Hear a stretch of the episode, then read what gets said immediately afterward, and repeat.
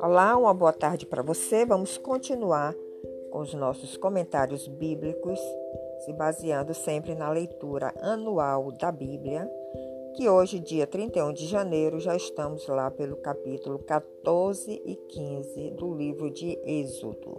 Então, vamos lembrar que José se tornou governador do Egito e devido a uma grande crise que houve naquela época, uma, uma, fome muito forte em toda a terra, no Egito, em Canaã.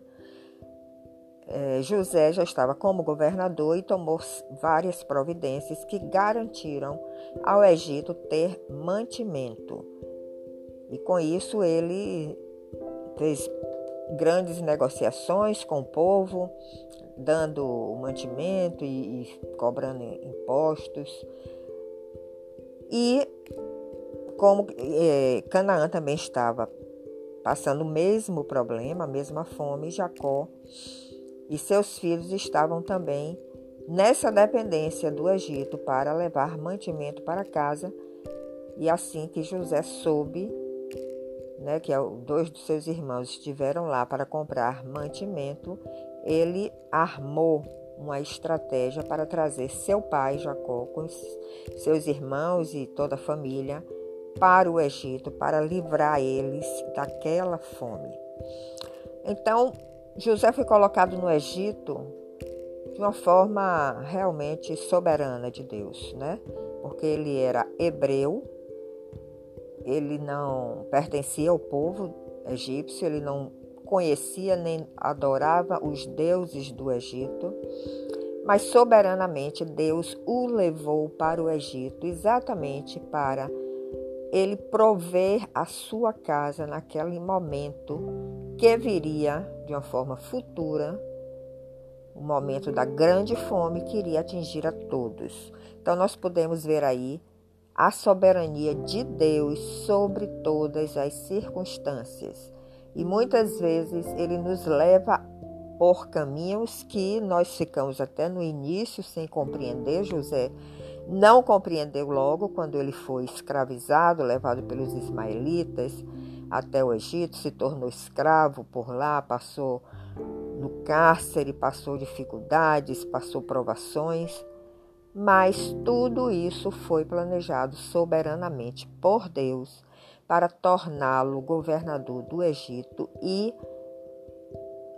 devido a isso, ele ter a oportunidade de resgatar a sua família nesse momento grave de crise que aconteceu sobre toda a terra naquela época.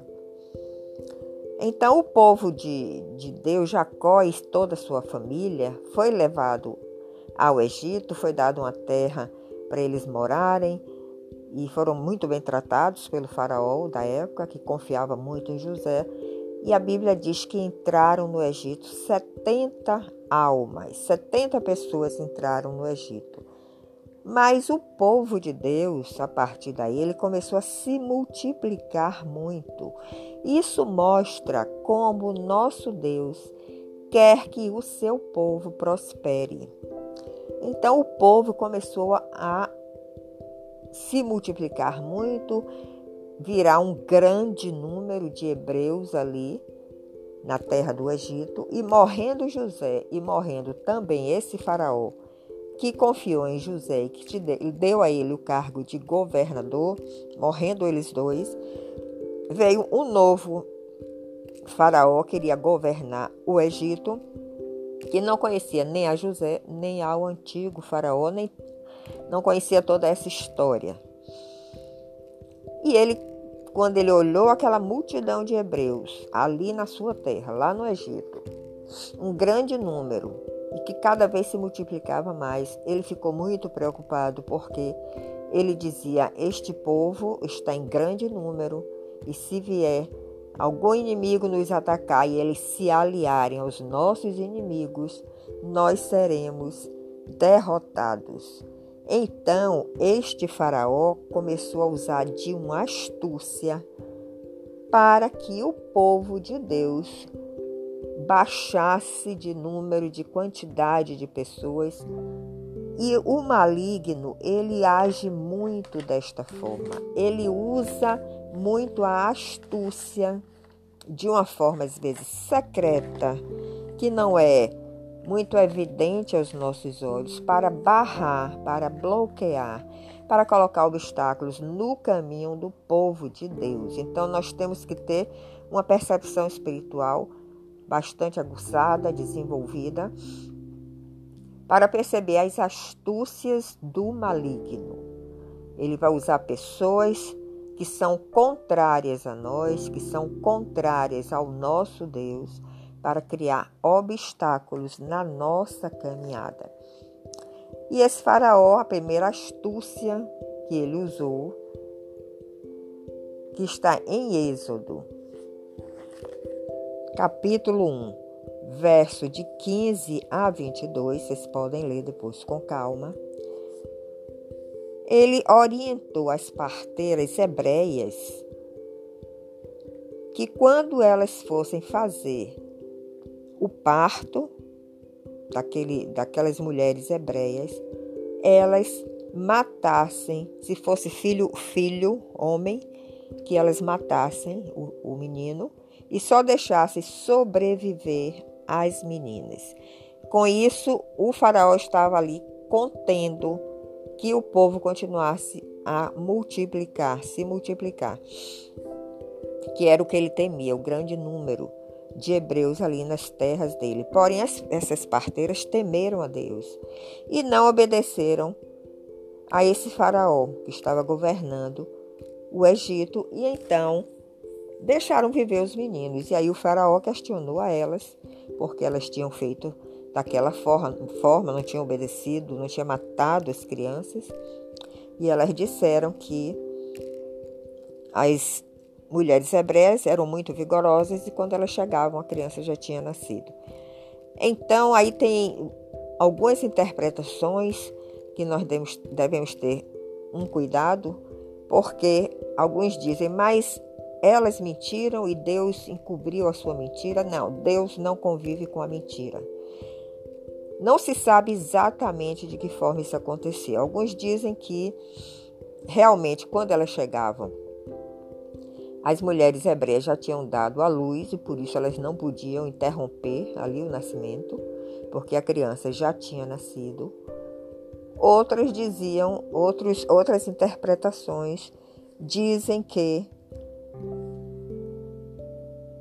acima de, do faraó está Deus. E nós não devemos, a Bíblia diz que nós não devemos obedecer a homens em detrimento de obedecer a Deus. Então elas podem também ter agido desta forma. A fé delas no Senhor e o temor, principalmente, no Senhor, impediram que elas obedecessem essa ordem do faraó.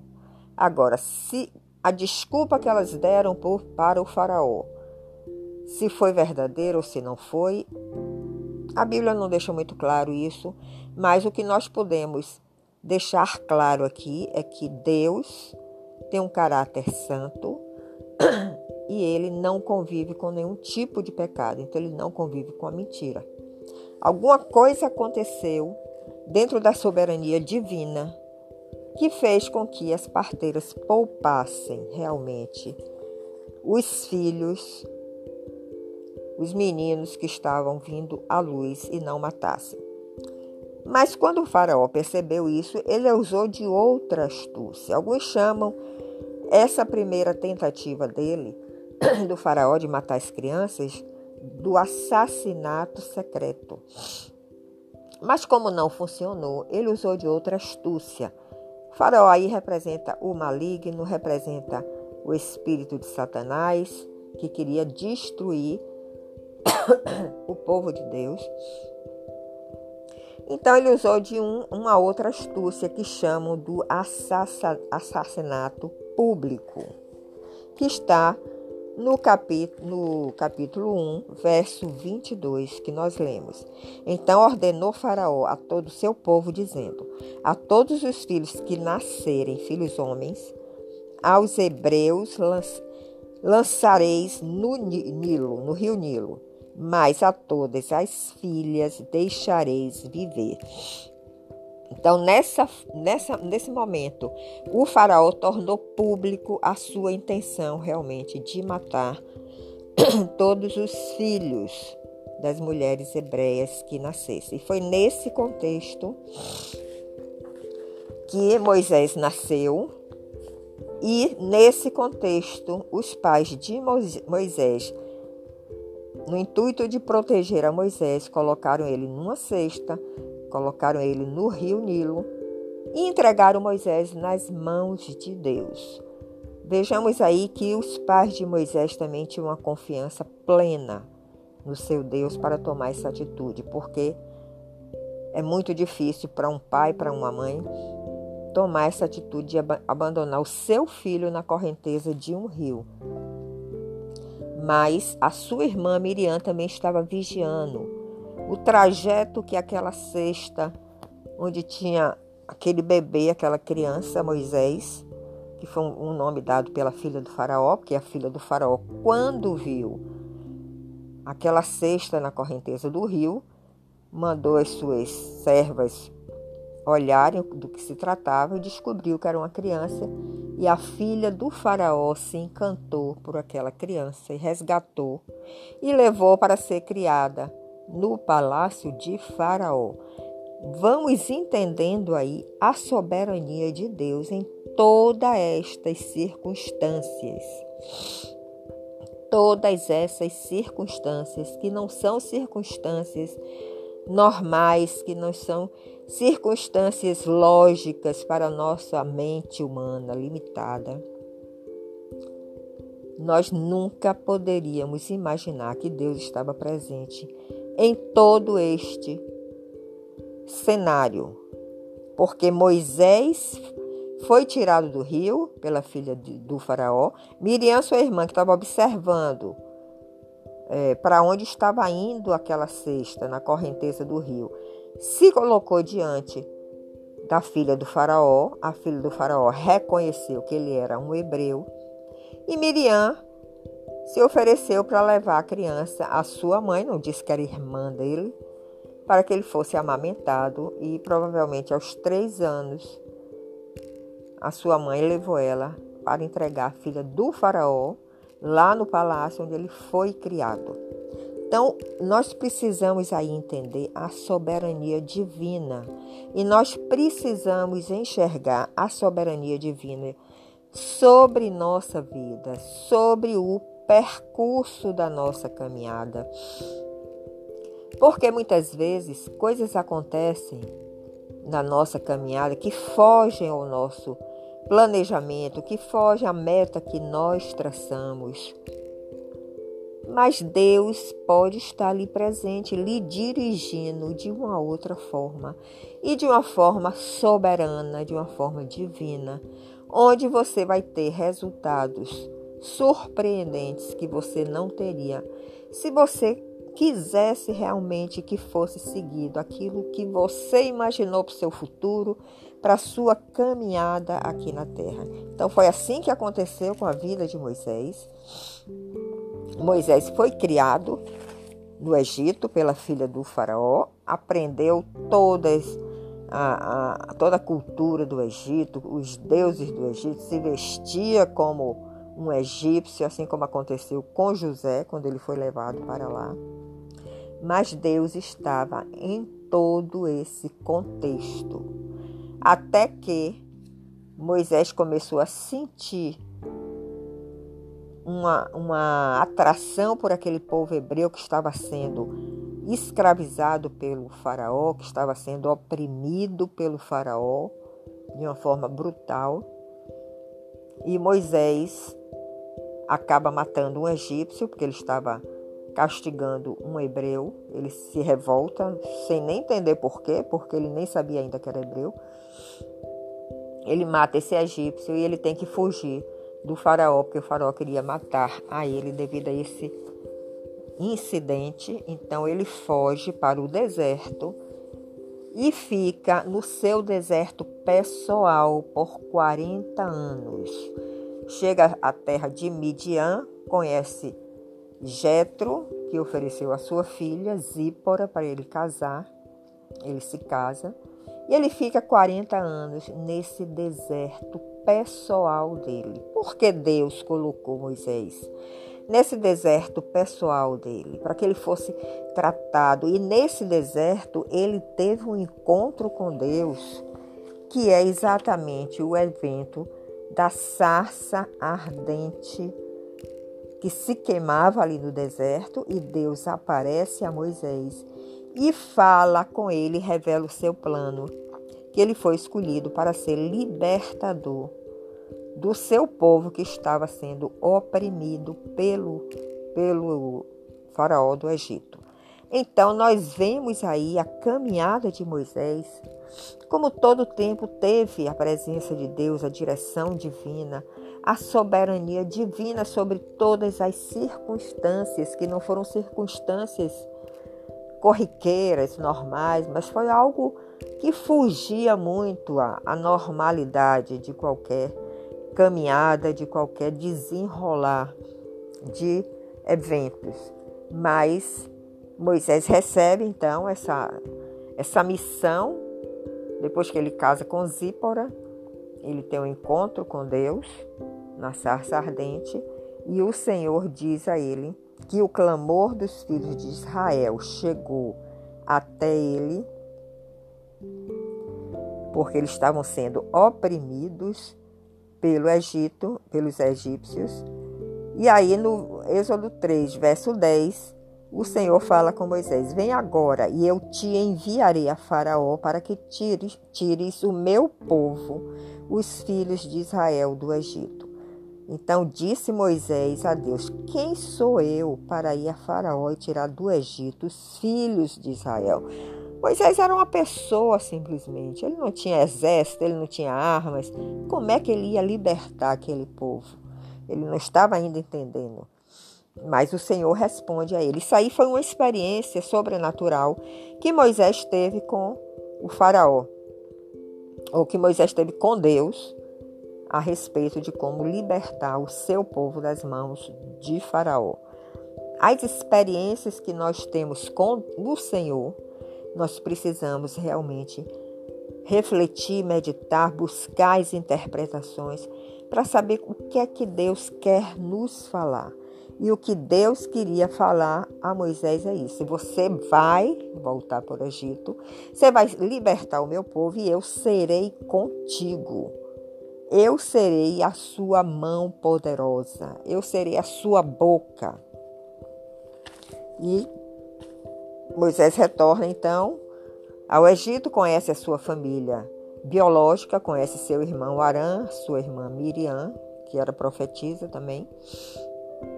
E junto com Arão, Moisés vai até o faraó pedir em nome do, de, do Deus de Israel que liberte seu povo, mas o faraó resiste, Deus manda dez pragas, cada praga está relatada aqui no livro de Êxodo, capítulo 4, 5, 8 até, até o capítulo 14, lemos aí as pragas derramadas e o faraó só cede quando é lançada a última praga, que é a morte dos primogênitos, e que o filho do faraó, que era primogênito, foi morto devido a essa praga, então ele não suportou mais.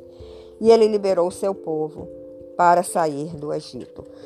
E aí, Moisés leva este povo, através dos poderes que Deus concedeu a ele, ele tira este povo do Egito, mas antes de sair, ele comemora a Páscoa na saída do Egito.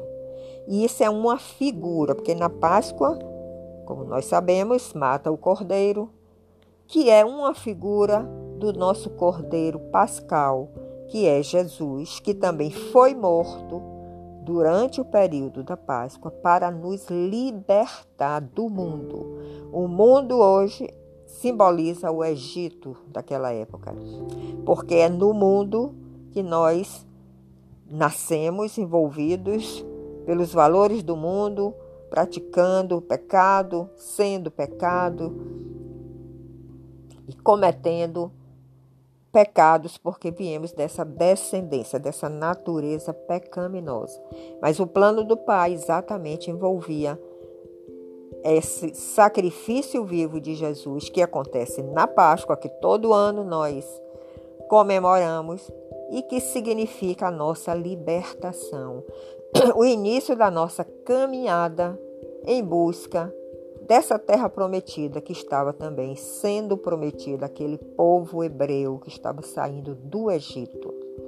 Então, o povo saiu do Egito, passou pelo deserto para chegar e entrar na terra prometida, que é onde figurativamente tem a presença de Deus.